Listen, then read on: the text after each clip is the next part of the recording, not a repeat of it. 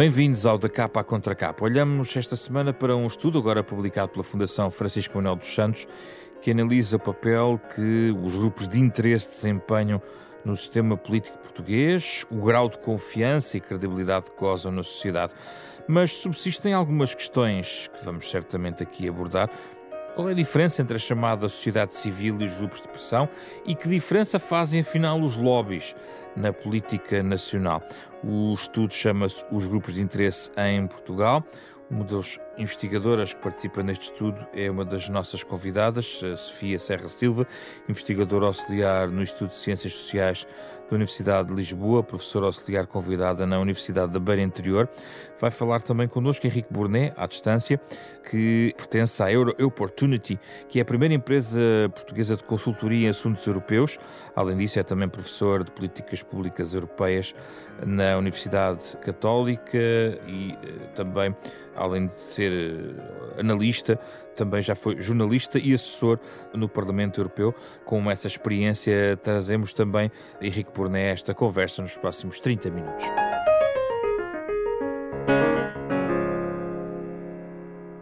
Muito obrigado pela vossa disponibilidade. Uh, vamos aqui falar então sobre este estudo. Sofia, comece por si. Uh, vamos ajudar aqui os ouvintes a perceber o que é que falamos quando falamos em grupos de interesse.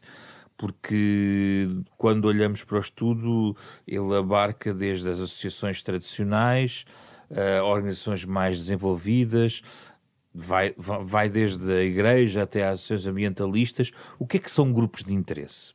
Ok.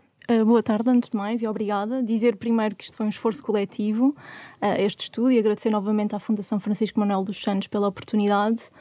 Um, bem, nós aqui, uh, no, no, entendimento que acabámos por seguir no âmbito deste estudo, que porventura é uma das obras mais uh, completas sobre este, esta temática no contexto português, foi um, um entendimento bastante amplo do que são os grupos de interesse ou do que é a sociedade civil organizada. E nós aqui estamos-nos, de facto, a referir a organizações que, não sendo políticas, desenvolvem atividade política uh, e, uh, de certa forma, participam uh, ou tentam influenciar a tomada de decisão política. Portanto, foi este o, o, entendimento, uma conceptualização mais ampla deste, deste conceito, embora haja outras possíveis, foi este o ponto de partida. Uh, e depois, uh, ao longo das várias etapas, porque é um estudo bastante completo, que de facto envolve aqui diver- diferentes dimensões, por exemplo, ao nível do inquérito, englobamos de facto as tais organizações de pais, até uh, organizações e associações ligadas ao desporto, ligadas ao futebol, associações religiosas, ambientalistas, feministas, e portanto o leque era muito diversificado no que toca à participação e à pertença dos indivíduos nessas, nessas associações e nesse tipo de organizações. Portanto, eu diria que este foi o ponto de partida, um, uma definição um pouco mais ampla deste tipo de organizações que fazem parte do tecido social português, que fazem parte da sociedade civil organizada, não sendo elas uh, eminentemente com uma natureza política, desenvolvem e participam no processo de influência de políticas públicas, na, na introdução de determinados temas, temas na agenda mediática uh, e por aí fora. Mas o critério é esse de tentar influenciar as políticas públicas. Bem, esses são os grupos de interesse, de facto, essa definição está lá. Ou seja, uh, uh, há, há, de facto depois organizações e grupos e associações, neste leque aqui uh, diversificado de nomenclaturas que podemos utilizar para falar deste, deste objeto de estudo, que de facto têm maior interferência ou não no processo de tomar decisão política, podem, podem até nem ter esse objetivo como objetivo primordial da sua ação. Uh, e, portanto, há aqui uma diversidade, não só quanto aos objetivos, quanto à sua natureza uh, e às temáticas que abordam, e também quanto às estratégias, que também foi um dos elementos que nós estudámos aqui, que estratégias é que estes grupos de facto também uh, utilizam. Portanto, é um leque muito diversificado e nós quisemos que, que assim fosse esse ponto de partida alargado para percebermos de facto aqui, por um lado, por parte dos inquiridos, por parte dos cidadãos portugueses, quais são as, as suas opiniões, as suas avaliações, e foi na verdade essa a componente que eu estive estive mais envolvida no estudo, mas também foram feitos análises de debates parlamentares, foram feitos estudos de casos para perceber a influência de determinados grupos na produção legislativa que acontece na Assembleia da República. Sim. Um, e portanto o que, é que são grupos aqui... de interesse versus lobbies? Os, os lobbies é um sinónimo de grupos de interesse? Para alguns autores pode ser uh, um sinónimo, uh, eu não seria a melhor pessoa para, para hum, destrinçar aqui essa diferença. Sim. Uh, mas diria que uh, a esse respeito é, é, é uma questão interessante porque nós colocámos essa questão, colocada de outra forma, aos nossos inquiridos no nosso inquérito, que tem a ver com a percepção dos cidadãos em relação aos vários termos que são utilizados, nomeadamente parceiros sociais, organizações de interesse, interesses organizados ou grupos de pressão. E, por exemplo, o que nós constatámos foi que há termos para designar aqui esta, este tecido social que, que, faz parte do nosso sistema político e que é cada vez mais importante, que são percepcionados de forma muito mais negativa do que positiva. E lobby, grupos de pressão, uh, interesses organizados são percepcionados pelos negativa. indivíduos de forma muito mais negativa do que, por exemplo, sociedade civil organizada ou organizações da sociedade civil. A forma como nós os, os tratamos, o rótulo que lhe colocamos é decisivo para a imagem que elas têm junto da sociedade, é isso? Sem dúvida, eu posso aqui uh, levantar alguns dados só para uh, demonstrar empiricamente esta diferença. O termo sociedade civil organizada ou organizações da sociedade civil foram avaliadas positivamente por mais de 60% da, da nossa amostra, que incluiu uh, cerca de 1.500 indivíduos. Já grupos de pressão, por exemplo, 34% têm uma imagem muito negativa desta, desta expressão. Grupos uhum. de pressão, interesses organizados também anda uh, na casa aqui dos, dos 26%, uh, uh, com muito ou algo negativo. Portanto, a forma como nós comunicamos sobre estas organizações, de facto elas são muito diferentes, não é? Uh, tem um impacto e, e já e, e podemos constatar que há, de, que há de facto aqui uma, uma percepção diferenciadora, diferenciada na verdade, dependendo da forma como nós comunicamos e falamos sobre estas organizações, sobre estes grupos. E é curioso como com essa questão, de facto, eu não sou a melhor pessoa para destrinçar uh, teoricamente essa, essa diferença, nós aqui partimos de um entendimento mais, mais lato, uh, até porque o lobby uh, penso que na verdade nós uh, importamos essa, essa, essa expressão uhum. e na verdade não é muito nossa, mas os nossos dados mostram isso, mostram que há uma diferença na forma como nós falamos sobre estes grupos e, so, e sobre estas organizações. É a vez do Henrique Porné entrar na conversa, até porque, Henrique, além disso, o Henrique é também professor do modo de lobbying, não é? Uh, no, na, na, na, no Porto, não é? Na, na Escola de Gestão do Porto. Já foi. Uh, se, e, e, sendo consultor e, e, e, já vamos à questão europeia, parece-me que também é relevante entrar aqui, mas sente-se confortável em que rótulo aqui? No grupo de interesse, no lobby, onde é que o Henrique se encaixa? Antes, antes, antes de dizer, vou, vou, melhor, começando por aí. No lobby, eu acho que eu prefiro dizer lobby precisamente para, para criar a, a, a provocar a discussão. Mas antes de mais dizer que uh, me parece muito interessante este estudo, pelo que permite discutir, uh, nomeadamente estamos a ter, e pelo que continua a não ser possível discutir, porque apesar do, da qualidade e do esforço do estudo, há informação que ainda não está disponível, porque ainda há um conjunto de, de regras que ainda não existem e, portanto, dificultaram o trabalho uh, dos, dos, investigadores e, e, dificultam a discussão. E, portanto, uh, isto dito, indiretamente à questão. eu acho que, enfim, para, para, o comum dos mortais, as classificações académicas aqui farão, serão menos importantes do que perceber do que é que estamos a falar. Eu acho que o que acontece é que, em bom rigor, quando fala de lobby, está a querer dizer uma atividade, ou seja, como é que eu faço o fazer lobby, quer dizer que faz, está a tentar influenciar uma decisão num determinado sentido. O que acontece é que, com frequência, nós nos habituamos a ouvir usar expressões, eu vou inventar uma associação. Se eu disser a Associação das Cadeiras defende não sei o quê, é entendido como a Associação das Cadeiras apresentou uma determinada posição. Se alguém diz isso foi porque, porque o lobby das cadeiras quis não sei o que mais, parece há uma, há uma associação pejorativa a este conceito. E, portanto, isto tem a ver com uma interiorização do conceito. Qual é que é o problema? É o, o que é que está associado a esta, a esta percepção negativa? É a de que há uma, uma forma de influenciar não, uh, não visível, não transparente. E, portanto, o meu problema é, eu gosto de dizer, sou lobista, porquê? Porque em Bruxelas isto existe com um cartão que lhe permite entrar no Parlamento Europeu, que permite, que é utilizado para marcar reuniões com a Comissão Europeia, e, portanto, são, é, é absolutamente normal que um conjunto de pessoas representem ou as empresas em que trabalham ou sejam contratadas por outras empresas para as representar. E isto é absolutamente normal em Bruxelas e, portanto, ninguém associará esse exercício. Por contraste com o que coisa... não acontece em Lisboa, por exemplo. É? Exatamente. Agora, a mim parece-me que se nós desconstruirmos, isto é, se sairmos da discussão, desta discussão e formos para a questão mais importante, que é, é ou não é legítima quem tem um interesse numa determinada decisão, manifestar a sua posição e tentar influenciar as políticas públicas, eu acho que é mais fácil que as pessoas percebam que isto faz sentido, isto é, qualquer parte interessada numa decisão, numa política pública, é legítimo que tente influenciá-la desde que, evidentemente, o faça usando instrumentos eles também legítimos. Mas o, o problema passa muitas vezes por aqui, pela quando nós usamos a palavra lobby, já estamos a adjetivar a atuação e, portanto, cria-se aqui um pouco esta confusão que eu acho que resultou evidente uh, do que estava a ser dito. Mas o, faz, o lobby uh, coloca-se na mesma esfera de um sindicato, uh, de uma associação ambientalista, ou há diferentes graduações deste tipo de atividade? Eu acho que para aquilo que nos interessa, que é saber quem é que influencia, o que, quem e o que é que influencia as políticas públicas, eu diria sim.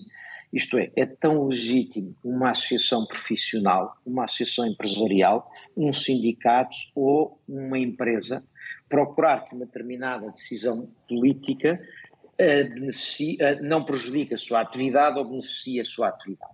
E, portanto, nessa medida, acho que é igual. Um. Dois, algumas das associações, algumas das entidades que colocou aí, parece importante uh, olhar para elas com, com a mesma disponibilidade, porque o facto de eu ter uma determinada associação que se apresenta como tendo, por definição, objetivos uh, de bem comum, penso no ambiente ou qualquer outra, acabar na defesa, com fome, na defesa do consumidor também está aqui a defesa do consumidor, exatamente isso, isso, não significa, um, que as suas posições sejam necessariamente iguais ao bem comum, isto é, estas organizações também têm uma visão da realidade e também têm muitas vezes uma carga ideológica ou prioridades a que dão, temas a que dão prioridade e, portanto, isso não faz delas representantes do, do bem comum, faz delas legítimas representantes de uma ideia de uma ideia ou de uma parte legítima do debate.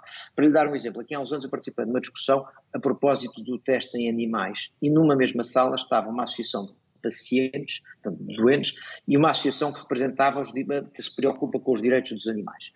Ambas representam direitos uh, e interesses que me parecem altamente uh, uh, respeitáveis e louváveis. E uma não é menos respeitável do que a outra, nenhuma deve, tem menos direito ou mais direito a, a representar o interesse comum. Aquilo que me parece importante é precisamente não haver confusão entre o que é o interesse que está a ser representado e o bem comum. Quem deve defender o bem comum é o decisor político. Quem deve quem, as associações, sejam elas permanentes ou pontuais, representam interesses legítimos, idealmente eh, alinhados com o bem comum, mas representam interesses legítimos, Sim. devem apresentar os seus interesses e o decisor político olha para os vários interesses em confronto e, em nome do bem comum e, de, e, de, e do equilíbrio entre os diferentes interesses, escolhe pelo caminho que acha que deve ir. Sofia, a que conclusões chegaram os investigadores sobre esta pergunta magna que é e então os lobbies, ou os grupos eh, de interesse, grupos de pressão, conseguem efetivamente influenciar decisões políticas em Portugal? Bem, uh, essa é a grande questão, ou uma das grandes questões a que se propõe este estudo.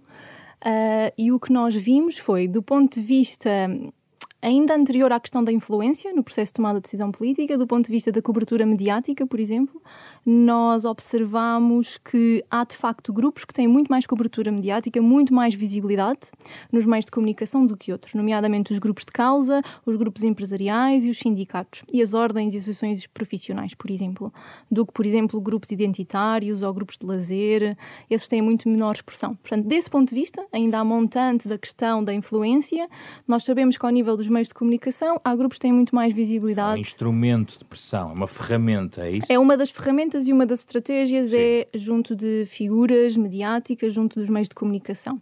E o que nós aqui fizemos neste, neste nível de análise foi uma análise bastante extensiva de dois jornais. Uh, durante Expresso e o Público os... investigaram entre 90 e 2019. Exatamente, portanto, aqui um lapso de 30 anos e, e, e, de facto conseguimos dar esse tipo de resposta. Consegue ou não levar água ao seu moinho estas associações? É a minha questão questão é esta. Conseguem no sentido em que algumas conseguem mais do que outras. É essa a, a, a questão, é essa a resposta, digamos assim. No sentido em que, uh, quando nós olhamos para estes dados, nós vemos que há um grupo mais limitado de organizações, de associações que conseguem muito mais facilmente colocar os seus assuntos na agenda mediática, em primeira instância, e também têm mais facilidade e são mais vezes chamados para pareceres técnicos junto das comissões uh, e junto dos grupos parlamentares, e desse ponto de vista, na arena parlamentar, na Assembleia Assembleia da República, ao nível da produção legislativa, temos associações que de facto uh, conseguem ter um impacto maior, conseguem ter uma, influ uma influência maior do que Mas outras. Como é que vemos a influência? Vemos na redação da legislação? é bastante difícil porque há aqui o, o, chamado questão do consenso. Nós não sabemos se depois o resultado final foi porque os deputados e membros da Assembleia da República chegaram a um consenso e, naquele caso, concordam com uh, as associações que foram ouvidas, com os grupos que foram ouvidos, e portanto aí é muito difícil destrinçar a tal influência, o tal impacto, porque pode ter simplesmente sido uma sucessão de acontecimentos que levou a um consenso generalizado sobre aquela política, sobre aquela medida, ou se foi fruto e resultado de uma tal influência, de uma tal ação. Aí, aí talvez o, o estudo não seja não, não consiga concretizar. Não, aí de facto nós não conseguimos concretizar e nós dizemos-lo abertamente, porque de facto é difícil perceber se o resultado final, o output final daquela, daquele processo em que houve uma audição, que houve pareceres técnicos, houve uma consulta por parte de entidades externas, organizações, se se deve ou não a um consenso que foi criado uh, com base nessa discussão, que também faz parte, essa, esse momento de deliberação, ou se é fruto de uma influência uh, e de uma estratégia e de uma ação mais direta e bem conseguida por parte destes grupos. Isso nós não conseguimos, de facto, responder e destrinçar estas duas, estes dois cenários possíveis. Henrique, uh, qual é a prova de, do bom lobbying? É conseguir fazer passar o parágrafo que tenta colocar numa determinado diploma? É fazer uh, aprovar um conjunto de orientações estratégicas com impacto, eventualmente orçamental, por exemplo? Quer dar-nos exemplos da prova de como um lobbying uh, chega aos seus objetivos na prática? É óbvio que depende muito e, portanto, eu compreendo a dificuldade uh, que estava a ser apresentada para medir por duas razões. Uma, uh, porque uh, é, é, uma é exatamente esta explicação que estava aqui a dar, ou esta questão que colocou, que é o que é, que é um bom resultado. Depende muitas vezes, olha, muitas vezes pode ser conseguir que o resultado não seja tão mal, mal quanto podia ser. Outras vezes é conseguir que um país tenha uma legislação que permita uh, exercer um determinado tipo de atividade que de outra maneira não seria permitido. Uh, portanto, depende muito do que é que está, uh, outras vezes é iniciar um processo legislativo que de outra maneira não ia ser iniciado. Portanto, variará muito. eu diria que para quem está de fora, o que é importante perceber, talvez seja mais fácil porque há estas diferenças todas, é como é que nós conseguimos perceber em que medida que uma qualquer decisão política, seja ela de legislação ou não, foi influenciada pelas, por partes interessadas. Nós não temos muitas maneiras, não é uma ciência exata, mas algumas das maneiras que temos em Portugal falham-nos que é se nós tivermos a possibilidade de haver um registro público de reuniões com, eh, com quem os deputados se reúnem, um registro público de com quem os uh, membros do governo se reúnem, e se houvesse o hábito de sobre, este, sobre os temas uh, relativamente aos quais estas entidades reúnem com os governos e com os deputados, de conhecermos a sua posição, nós conseguimos avaliar isso. Porque a transparência é boa para o lobbying, é isso? É, é, é repare, há, há, aqui casos em que é muito fácil. Se um determinado sindicato pede um aumento salarial de X e consegue, uh, não isso, mas metade, mas apesar de tudo é melhor do que estava inicialmente proposto, nós dizemos que teve aqui um resultado melhor, pelo menos, do que aquele que estava a conseguir inicialmente. Se uma determinada atividade empresarial poderia ser impedida, mas consegue que a legislação reconheça que essa atividade que gera empregos e, portanto, se continua a exercer, ou pode exercer um determinado dia de semana, ou um determinado horário, etc., também conseguimos identificar. Portanto, há casos em que é absolutamente evidente conseguir identificar. Há casos em que é tão técnico que a maior parte de nós terá dificuldade em medir, mas haverá para isso alguns especialistas que podem fazer estudos como estes indicados. Aquilo que nos falta é são os instrumentos para fazermos esta medição. Como é que nós medimos? Precisamos de olhar para as propostas que são apresentadas, olhar para as posições destas diferentes, destas diferentes partes interessadas e perceber com quem é que elas falaram e o que é que foi respondido. O que é que nos, qual é que é a nossa limitação em Portugal? É que não havendo regulação sobre esta atividade, ou seja, sobre a relação entre os decisores políticos e os representantes de interesses, nós temos dificuldade em perceber quem é que reuniu com quem e quem é que disse o que é quem. E isso falta-nos para podermos, enquanto sociedade democrática que aceita que é normal haver partes interessadas que se envolvem e que tentam influenciar as decisões políticas, faltam-nos instrumentos para medirmos a eficácia e até a qualidade destas, das propostas destas, destas partes interessadas. Uh, Henrique, mas uh, o que faz a diferença é também a natureza uh, pessoal do contacto, ou digamos a ideologia de base da, da, pessoa que está do outro lado, afinidades, como é que isto se conquista?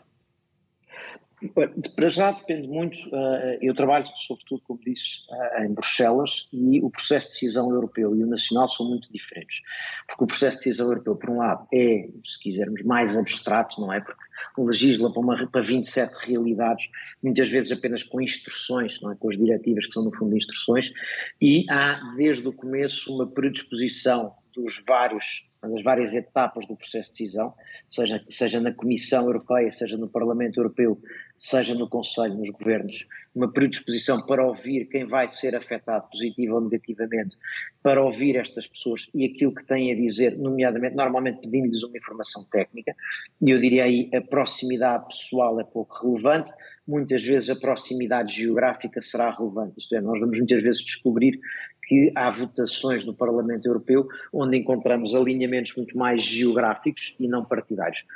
A nível nacional, a situação é diferente por duas ordens de razão.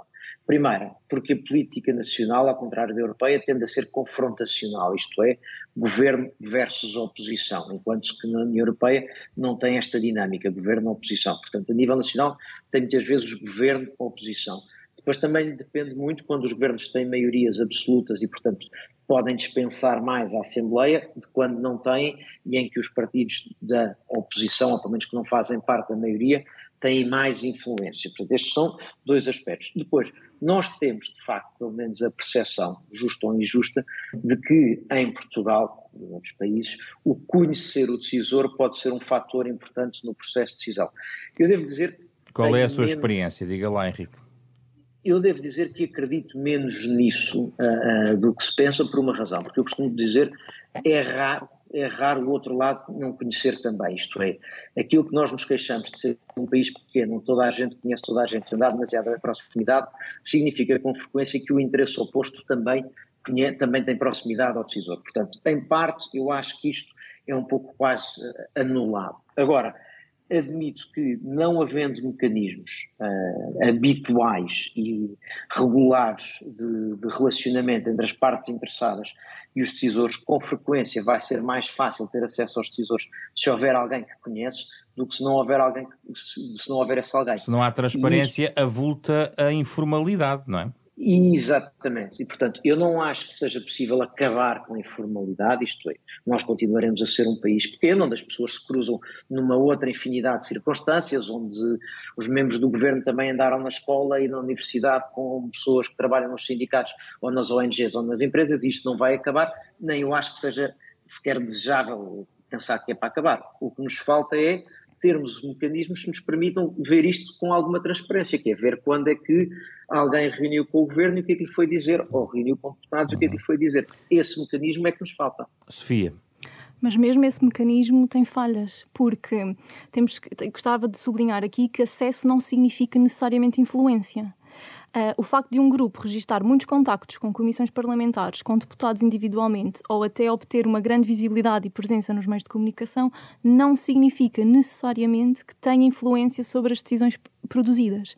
Daí a dificuldade, e voltando à sua questão original, como colocou há Sim. pouco, de medir empiricamente esta influência, esta, este poder de influência junto da tomada de decisão política. Portanto, temos que também aqui uh, analisar que o acesso, claro que é importante, e ter acesso aos decisores políticos, aos grupos parlamentares, ao órgão legislativo por excelência, que é a Assembleia da República no nosso sistema político, é essencial. Mas existe um registro de audiências, no caso do Parlamento, muito mais do que no Governo. Aliás, que é a questão seguinte que eu queria colocar, porque a pressão que é identificada pelos inquiridos dirige-se muito ao Governo e menos ao Parlamento. E, no entanto, no Parlamento nós conseguimos ver Uh, hoje em dia, a agenda dos, dos, grupos parlamentares, as associações que recebem audiência, inclusivamente são ouvidas em sede de comissão parlamentar, com audições formais uh, que estão disponíveis e acessíveis a toda a gente. Uh, há maior, digamos, transparência no Parlamento do que no funcionamento do governo. No fundo, é isto. Isso tem a ver com a própria natureza destes próprios, destas próprias instituições que têm objetivos e funcionamentos uh, diferentes não é? e distintos. Uh, no caso da Assembleia da República, este é um tema que me diz muito porque eu estudei a Assembleia da República, nomeadamente a sua digitalização, a disponibilização de informação durante a minha tese de doutoramento. Uh, a Assembleia da República tem feito esse caminho. Enquanto órgão representativo, também tem essa função, cada vez mais para além fun das funções tradicionais que nós associamos aos parlamentos contemporâneos, a função de escrutínio do governo, a função de legislação. Uh, para além de todas essas funções, uh, existe este movimento uh, uh, com o novo milénio de uh, disponibilizar cada vez mais informação, fomentar uma imagem coletiva da instituição como próxima, representativa junto dos cidadãos e, portanto, a Assembleia da República tem feito esse trabalho que depois também tem estas evidências, não é? Se traduz nesta disponibilização de informação que nós temos Já relativamente. O governo não tem.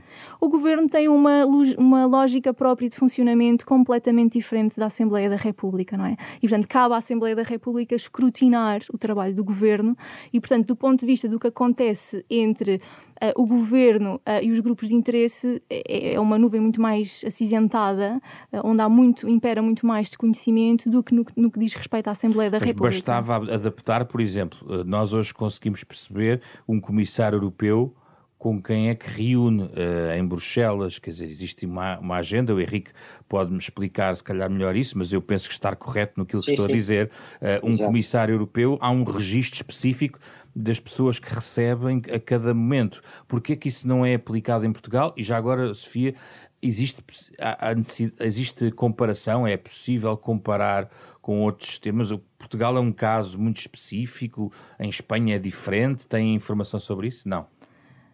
Não tenho, mas deduzo que a transparência e integridade já tenham feito certeza essa comparação Sim. Uh, a TIAC.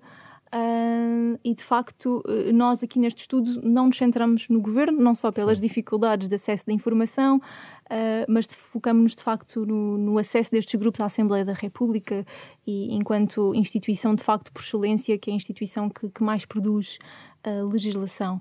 Um, e, portanto, nesse sentido, eu não saberia uh, responder-lhe. A, a, questão dos média que colocam no estudo indicia que tá, há uma permeabilidade que os média acabam por fazer uma mediação em relação ao interesse, ao interesse destes grupos e o legislador, ou seja, é tem a ver com a capacidade de os média eventualmente pressionarem de tal maneira por, por serem ferramenta de pressão uh, utilizada pelos grupos de interesse para chegar a, a, um, a, um, resultado junto do legislador? Quer dizer que é uma permeabilidade muito grande em relação aos médias, natural, se calhar, numa sociedade mediática, não é? Há dois elementos eh, relativamente à, à, à, visibilidade destes grupos nos meios de comunicação. Primeiro, aqueles que já por si, não é? isto é cumulativo, já por si têm alguma uh, visibilidade, têm maior capital porque têm mais anos de experiência, uh, sabemos que de facto também são esses que vão acabar por naturalmente ter mais visibilidade e isto vai se acumulando, digamos assim, é um efeito de, de bola de neve. Depois, muitas das vezes, as notícias que nós também uh, damos conta uh, aqui e que foram analisadas durante estes 30 anos de análise de imprensa, de análise de conteúdo à imprensa, foi que, de facto, muitas vezes são notícias bastante neutras do ponto de vista do seu tom, do seu enquadramento, que apenas reportam ações que foram desenvolvidas por estas organizações. Um sindicato que organizou uh, uma manifestação, que se juntou a uma manifestação, uma, um grupo de defesa do, pelo ambiente que desenvolveu uma ação pelo clima e, portanto, também do ponto de vista da, da, da, cobertura mediática que os meios de comunicação fazem, também há esta dimensão, que é uma dimensão, sobretudo, uh, descritiva, se quisermos. E depois também há, e claro que ao fazer isto, não é, os grupos de interesse têm uma intencionalidade, não é? Estão a desenvolver estas ações, não só junto de, para ter algum impacto e influência junto da opinião pública, mas também, claro, que a visibilidade mediática é favorável e é aqui uma boa alavanca. Uh, Henrique, uh, do ponto de vista europeu, Portugal tem comparação com outros casos, já agora, para o enquadramento europeu? É, é, não somos casos, não somos casos único. Uh, o enquadramento europeu de Bruxelas é muito mais excepcional do que a norma. Uh, eu acho que também se justifica por aquilo que eu dizia, que é o processo legislativo europeu é intencionalmente poroso. Portanto, uh, não é, nós não somos o único caso em Portugal, não é o único caso, varia de país para país, há regras diferentes, a Irlanda tem umas regras mais conhecidas, outros, há países que têm regras menos visíveis, mas no geral, nós não estamos muito digamos, não, não somos uma situação absolutamente excepcional. Agora, deixe-me só, eh, se calhar, voltar atrás em duas outras Força. coisas que foram ditas que eu acho que é importante. Uma, nós temos que ter algum cuidado também, às vezes, quando fazemos estas críticas, e eu fiz, fiz críticas à falta de transparência e de visibilidade, mas nós também temos que ter noção de uma coisa. Isto não significa que andemos num mundo da obscuridade, isto é, há uma quantidade de interações entre os, os decisores, seja na Assembleia, seja no Governo, e os diferentes interesses legítimos, que são bastante bastante visíveis. Na Assembleia da República foi dado o exemplo, às, audições, há um conjunto de reuniões que estão registadas, o que eu digo é que as próprias reuniões individuais dos deputados também deveriam ser, isso era vantajoso, mas nós, nós não temos acesso, por exemplo, às reuniões dos, do, com, com os membros do governo, mas nós vemos quando os membros do governo vão reunir com uma determinada associação, ou vão ao congresso de uma determinada associação, ou vão visitar uma determinada fábrica, isso também nos dá uma pista sobre a relevância que determinado setor tem ou não tem. Portanto, eh, isto não se passa, a influência não é apenas aquilo que é feito fora da nossa vista, é importante também termos esta noção. Portanto, nós muitas vezes conseguimos perceber o que é que está em causa e que influência, quem é que está a tentar influenciar em, em, em que sentido. Agora, é verdade, eu, apesar, de tudo, apesar do que a Sofia dizia há pouco, eu diria que penso que, uh, até em quantidade, uh, o, a Assembleia da República será um legislador menos prolixo que o, que o Governo. É, tenho a ideia que há mais decretos-lei do que lei em termos legislativos. Deixe-me deixe só juntar, Henrique, não perca o seu raciocínio, mas juntar aqui a talho de foice uma conclusão do estudo que diz partindo da evidência de que há uma crescente concentração de poder no Executivo, com grande capacidade de influenciar o processo legislativo, eh, os grupos de interesse assumem um papel importante no reequilíbrio desta assimetria institucional. Há aqui também um lado benigno, que é identificado nos grupos de interesse, eventualmente. Eu, eu diria que sim, porque é uma coisa que normalmente uh, deve fazer quem tenta fazer lobby, quem tenta influenciar decisões, que é, deve vir munido precisamente não do eu conheço, eu sou próximo, mas de informação técnica, dados que sustentem aquilo que está a dizer. E, portanto, o legislador uh, parlamentar tem normalmente menos capacidade técnica, porque um membro do governo tem toda uma quantidade de serviços uh, que lhe dão apoio, ao passo que um deputado tem menos uh, serviços técnicos a apoiarem. E, portanto, a possibilidade de ouvir diferentes opiniões sobre a mesma situação, ou seja, diferentes interesses, e o facto destes diferentes interesses legítimos virem com dados e informação, isso também reforça a capacidade que os parlamentares muitas vezes de outro modo não teriam para escrutinar o governo. Isto é, se alguém vai ter com os deputados e diz atenção porque isto, isto e isto tem determinada consequência e devia-se perguntar ao governo porque é que não tomou aquela decisão que tem este impacto, isso permite a um, a um parlamentar olhar para a informação e, se achar boa, se a confrontar com outra que tenha recebido, usá-la para escrutinar o governo. Portanto, eu diria que sim, nesse aspecto, pode, ajudar, pode reforçar, é mais uma das formas de reforçar uh, o escrutínio do, do, do, governo. Mas além disso, de qualquer maneira, a mim parece-me que sempre que, que a influência seja exercida de forma não obscura e não ilegítima, é bom para a democracia que quem tem interesse numa determinada decisão se manifeste. Quer dizer, não há nada de errado numa democracia, aliás, há tudo de errado numa democracia em que partes interessadas numa decisão não se, não se possam manifestar. Mas uma coisa é tomar uma posição pública em favor de uma determinada tese, outra coisa é promover um conjunto de reuniões insistentemente, diretamente, junto a um legislador mas procurando, repare, quando eu digo manifestar, estou a dizer manifestar sob diversas formas, procurando influenciar a decisão. O, o que a mim me parece que é importante que se perceba é que nós, quando estamos fora desse processo, consigamos avaliar se isso aconteceu e em que medida, isto é, se a Associação X, a Organização Não Governamental Y ou o grupo de moradores não sei de onde, que posições é que eles têm e em que medida é que influenciaram a decisão. E, e depois, cabe-nos a cada um de nós dizer se, quando formos votar nas próximas eleições ou durante, durante o processo político normal, dizermos se achamos bem ou mal que o decisor político tenha tido em conta estas preocupações e, portanto, que elas tenham influenciado a sua decisão. Há outra nota ainda que foi dita aqui que acho também interessante pensarmos, que é o seguinte, nós muitas vezes vemos, isto nota-se mais a nível europeu até do que a nível nacional, muitas vezes mede-se uh, o número de reuniões e o dinheiro que se sabe que algumas organizações gastam e confunde-se essa intensidade com a eficiência. Eu acho que é preciso às vezes distinguir, porque há algumas causas ou algumas posições que têm melhor, eh, mais fácil acolhimento junto dos decisores e outras que muitas vezes, precisamente por terem menor acolhimento, eh, dão origem a atividades de lobby muito mais intensas porque estão mais longe de conseguir influenciar. Até em alguns casos, por exemplo, há, há setores industriais que estão por exemplo, não são europeus e, portanto, não estão sentados à mesa ou não são de base europeia e, portanto, não estão estão sentados à mesa quanto as indústrias europeias e, portanto, muitas vezes são mais intensos a tentar contactar os decisores porque estão menos próximos.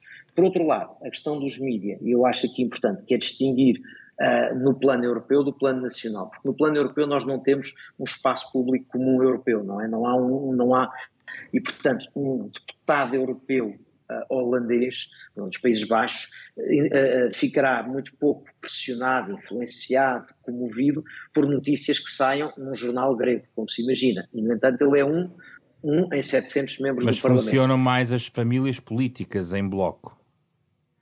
Às vezes funcionam as famílias políticas, outras vezes, como eu dizia há pouco, a geografia funciona muito. Às vezes tema, a questão geográfica, países do norte, países do sul, países mais populosos, países com determinadas indústrias, isso muitas vezes vai, vai, vai gerar formas de votação uh, uh, mais significativas do que apenas a ideologia. Em termos nacionais, o que é que acontece? Nós muitas vezes encontramos, há uma forma de pressão legítima uh, na política na, a nível nacional, que é precisamente o que está nas notícias. Isto é, aliás, nós reparamos muitas vezes a decisão política é uma resposta à pressão social, àquilo que nós chamaríamos o clamor social que vem muitas vezes uh, traduzido pela, pela, opinião, pela, pela comunicação social e, portanto, notícias sobre determinados temas são também formas de uh, levar os decisores a pensar num determinado sentido. Agora, eu não estou a dizer que nada disto é legítimo, uhum. pelo contrário, é normal que aconteça e que o decisor, olhando para esse pulsar da sociedade, se sinta influenciado. Sofia? Queria só voltar à comparação Governo-Assembleia da República, porque se calhar não fui muito clara. Porque, de facto, sim, do ponto de vista de um critério meramente quantitativo, o grande legislador nacional é o Governo. Dados que eu me recordo da primeira década aqui de, do, do, do, novo século, era um, um, Nós tínhamos quase quatro diplomas legais do Governo para cada lei da Assembleia da República. Do ponto de vista, hum, de facto, da, da importância da legislação, é, é importante, ou seja, do ponto de vista de um critério meramente quantitativo, de facto, o governo é o grande produtor de legislação no nosso sistema político. Uh, e acho que estes dados, de um para cada quatro, fazem, de facto, colocam a, a nu essa diferença. Do ponto de vista das matérias de, de produção legislativa uh, e da sua importância, dado que a Assembleia tem matérias de uh, competência de reserva absoluta, de facto, há que destacar de um ponto de vista de um critério mais qualitativo, uh, o papel que a Assembleia de, da República desempenha. Gostava só de deixar isso claro, porque se calhar não, não, eu não fui clara anteriormente.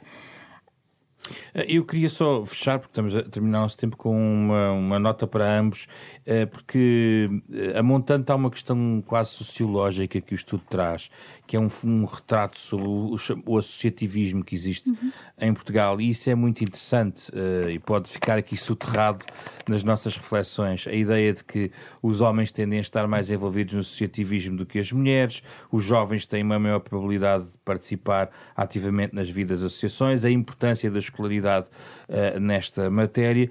Uh, também é uma espécie, Sofia, de um, uma espécie de um retrato sobre a, a vitalidade ou não de um tecido que muitas vezes é, tem sido associado a, uma, a uma, alguma fragilidade. Uh, o que é que retiram desta investigação do ponto de vista do associativismo em Portugal? Ok, essa é uma questão ótima. Eu estive diretamente relacionada com, com esta temática e, de facto, é um tema que também tenho abordado ao longo dos anos. Uh, e que se prende com este modelo de desenvolvimento associativo que nós temos no nosso país, que se caracteriza por duas grandes, uh, dois grandes elementos. Por um lado, uh, uma baixa participação associativa, mas dentro daqueles que participam formalmente, que fazem parte de uma associação ou de um grupo, são, são, são elementos que de facto participam bastante. Ou seja, fraca participação do ponto de vista de pertencer ou não às Poucos, associações. Poucos, mas bons. Poucos, mas bons, exatamente. Uh, e, portanto, nós temos aqui vários dados. Uh, o, o, nosso inquérito, lá está, inclui aqui uma, um leque muito diversificado de associações e, portanto, os nossos dados até dão uma imagem um bocadinho mais positiva do que dados do Inquérito Social Europeu, por exemplo, uh, em que, de facto, temos cerca de 59% dos nossos indivíduos a relatarem participar uh, algumas vezes ou frequentemente, uh, metade da nossa amostra a dizer que faz parte de uma daquelas associações, de uma lista bastante alargada, penso com mais de 20 possíveis tipos diferentes de grupos de associações. E o que é que prevalece? Primeiro, confirmamos esta, esta participação política e associativa globalmente baixa eh, em Portugal, que já tinha sido destacado noutros estudos. Um, há diferenças nas modalidades, ou seja, no leque de formas de participação, há umas que são mais populares, mais atrativas do que outras, nomeadamente a assinatura de, de petições em campanha, destaca-se muito positivamente. E menos as manifestações. E menos as manifestações, mas é necessário ter aqui algum cuidado que este estudo, este inquérito foi aplicado em dezembro uh, de 2020, de 2020. Portanto, em plena pandemia. Em plena pandemia, exato. E, portanto... Uh, Porque não é um estudo em que, por exemplo, os sindicatos também saiam com uma grande imagem. E há, Sim, é verdade. E há aqui, houve aqui alguns condicionamentos, não só pelos confinamentos, mas também pelas restrições eh, no, no, que toca a, a, manifestações, a organizações coletivas, manifestar os seus interesses na rua, no espaço público, e portanto há que enquadrar aqui este dado de, que destaca a assinatura de petições. Mas, de facto, no plano comparado, por exemplo, com outros países da União Europeia, Portugal destaca-se muito positivamente ao nível das, da assinatura de petições. E isto liga-se com uma outra questão muito interessante que tem a ver com o trabalho que a Assembleia da República tem desenvolvido ao longo dos anos. Inicialmente em 2003, depois em 2005 ficou formalmente definido o sistema eletrónico de petições e, de facto, é o instrumento de participação política em Portugal mais utilizado do ponto de vista dos instrumentos oferecidos pela Assembleia da República, porque também temos as iniciativas legislativas de cidadãos ou as iniciativas populares de referendo, temos aqui várias outras uh, possibilidades de participação. As petições são, de facto, aquele elemento onde nós, nós vemos que, de facto, atrai e mobiliza uh, mais cidadãos. Portanto, do ponto de vista de, do associativismo, nós temos um, um, um modelo que se caracteriza pelo reduzido número de participantes mas por uma alta intensidade de participação. E onde é que estas pessoas participam? Em que tipo de associações? O que prevalece, de facto, e sem alguma surpresa, digamos, é a pertença aos clubes ou associações Sim. desportivas uhum. e aos sindicatos. Portanto, 13% indica pertencer a um clube ou uma associação desportiva e 10% a um sindicato. Ambos são os tipos de associações aqui consideradas que mais mobilizam uh, um número significativo de inquiridos. E tratam-se de modalidades diferentes, poderíamos aqui discutir uh, os, os, objetivos e uh, o impacto de cada uma destas associações para, um, para a democracia uh, e para a participação política, de forma genérica, porque de facto elas são muito diferentes, mas é, é curioso ainda notar, se me permite, que esta questão da prevalência do associativismo desportivo é muito interessante e é muito pouco estudado. Uh, vem corroborar já dados que demonstravam esta prevalência do associativismo desportivo em Portugal, destacado em estudos anteriores. Uh, embora sejam, lá está, associações que prestam serviço a uma comunidade, em que os participantes, os membros, são vistos como clientes e, portanto, do ponto de vista uh, do seu contributo para a democracia, para a qualidade da democracia, revelam-se como menos eficazes na promoção do sentido da responsabilidade, das obrigações coletivas. E, portanto, é interessante que, apesar de ser essa a, a associação, o tipo de, de associação Sim. que mobiliza mais portugueses, depois acaba por ser a que tenha efeitos menos benéficos, digamos assim, do ponto de vista uh, democrático e para a qualidade e para a saúde das, da nossa democracia. Este é um tópico, de facto, do estudo muito interessante e rico. Que notas quer tomar em relação a esta matéria? Só sublinhar aqui uma conclusão também. Uh, Portugal uh, apresenta uma fraca participação no concerne a novos movimentos sociais, fica abaixo da média europeia. Isto talvez depois tenha algum impacto na democracia que temos. Henrique. Eu, eu acho, acho que sim, estou convencido disso. Devo, devo dizer, eu, eu costumo, há uma expressão que se costuma usar que eu acho que nos ajuda a esta conversa, que é só se faz lobby em sociedades democráticas. Em sociedades não democráticas faz-se outra coisa que nós, em sociedades democráticas, normalmente chamaríamos, incluiríamos no domínio do crime. Uh, e, portanto, em só em sociedades democráticas é que se faz lobby no sentido de tentar legitimamente influenciar uh, decisões. Isto é o primeiro ponto. Segundo, eu acho que a maior parte de nós, tiver a oportunidade de pensar sobre o assunto, prefere viver numa sociedade plural em que as pessoas participem e pensem e sintam que podem influenciar as decisões, não apenas uma vez de quatro em quatro anos, mas durante o, o, o mandato dos governos e das assembleias, e que podem influenciar nas suas múltiplas facetas, porque nós não somos apenas uma coisa, somos empregados de uma determinada indústria, somos residentes de uma determinada zona, somos membros de um determinado clube, temos uma determinada confissão religiosa e por aqui fora quase se limite. E, portanto, eu acho que é preferível vivermos numa sociedade em que estas múltiplas expressões procuram influenciar as decisões públicas e procuram participar e o fazem uh, através da comunicação social, de reuniões, uh, de manifestos, de manifestações, de petições, do que numa sociedade em que nós não vemos onde é que estão as forças que uh, empurram ou puxam o processo político. É e, e Portugal está abaixo daquilo que, na sua perspectiva, seria saudável? É, é, ora bem, o que eu ia dizer é, um, para mim é óbvio, e já disse há pouco, é preciso termos cuidado, não, não parecer, não ficarmos com a sensação de que lá porque não há regulação vivemos no mundo da obscuridade. Não vivemos. A maior parte de nós consegue identificar com boa clareza, em muita da legislação, quem é que são, quais é que são os interesses afetados, positivo ou negativamente, pela legislação. Portanto, nós não vivemos no mundo da obscuridade. Agora, podíamos ter, um, maior transparência, dois, essa maior transparência provavelmente faria com que mais empresas, mais associações, mais cidadãos acreditassem que podiam influenciar os processos. Isso aumentaria a pluralidade da, da nossa sociedade e isso a mim parece-me ser altamente vantajoso. O que é que a Sofia não estava a concordar? Diga lá. Não, eu primeiro concordo, de facto, que é salutar numa democracia consolidada, de facto, esta pluralidade de interesses e, quanto mais, e do ponto de vista da participação política, quanto mais uh, os cidadãos participarem, não é, durante este hiato entre as eleições, porque a participação não se resume apenas ao ato eleitoral, na verdade mas tenho dificuldades em concordar com esta visão mais positiva de que a maior parte de nós, penso que foi essa a expressão, que a maior parte de nós consegue visualizar este impacto e esta influência uh, dos grupos na, na, na, legislação, nos outputs finais. Aí tenho de facto mais uh, dificuldade, porque temos uma, temos uma sociedade uh, que participa muito pouco, como conseguimos ver aqui por, por este estudo. os que participam, de facto, participam depois bastante nas atividades, na, nas, na esfera da ação destas estas associações, mas, de regra geral, a sociedade portuguesa ainda participa muito pouco, o interesse pela política também é muito baixo, a confiança nas instituições, no funcionamento, embora confiem no sistema uh, democrático, quanto o melhor regime possível, mas a confiança nas instituições é muito baixa, a literacia também é muito, uh, muito pouca, portanto, eu teria, teria alguma Uh, não teria uma visão tão positiva sobre a maior parte das pessoas conseguir identificar estes contributos ah, não, dos a de... pessoas, não, Sofia, Sofia, não, não, toda a razão, não diria que é a maior parte das pessoas, eu diria, o que eu quis dizer é, eu acho que na maior parte dos casos, ou seja, a maioria da legislação, se quisermos, olhamos para o Orçamento de Estado, olhamos para determinada legislação nacional e parece-me que, não a maioria das pessoas, mas quem percebe de vários temas, e portanto vários especialistas, algumas vezes a comunicação social, etc., consegue perceber que interesses é que são uh, afetados, prejudicados, beneficiados, tidos em conta em determinados processos. Ou seja, os, os lobbies não, deixam umas pegadas, é isso que está a dizer? Há, há, sim, há pegada porque uma boa parte da discussão, apesar de tudo, é razoavelmente pública. Isto insisto, nós não vivemos num país completamente obscuro. Agora, não, um, isso não quer dizer que toda a gente tenha, ou que a maioria das pessoas tenha essa capacidade de fazer isso, mas isso, para isso há intermediários, nomeadamente a comunicação social.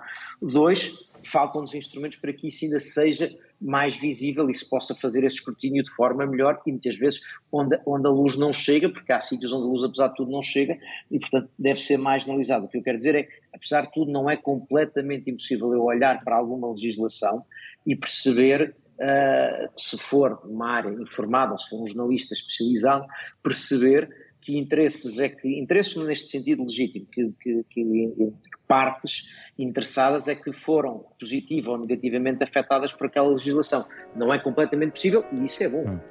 Henrique Sofia, muito obrigado pela vossa disponibilidade para esta conversa à volta dos grupos de interesse a propósito deste estudo agora publicado pela Fundação Francisco Manuel dos Santos, parceira da Renascença nesta capa a contra capa, programa que vai pro ar todas as semanas e que pode ouvir na sua versão integral em podcast nas plataformas digitais habituais. Programa com o genérico original de Mário Lajinha. Esta semana com Carlos Vermelho, André Peralta, Ana Marta Domingos, José Pedro Frazão. Na próxima semana voltamos para falar de outro tema.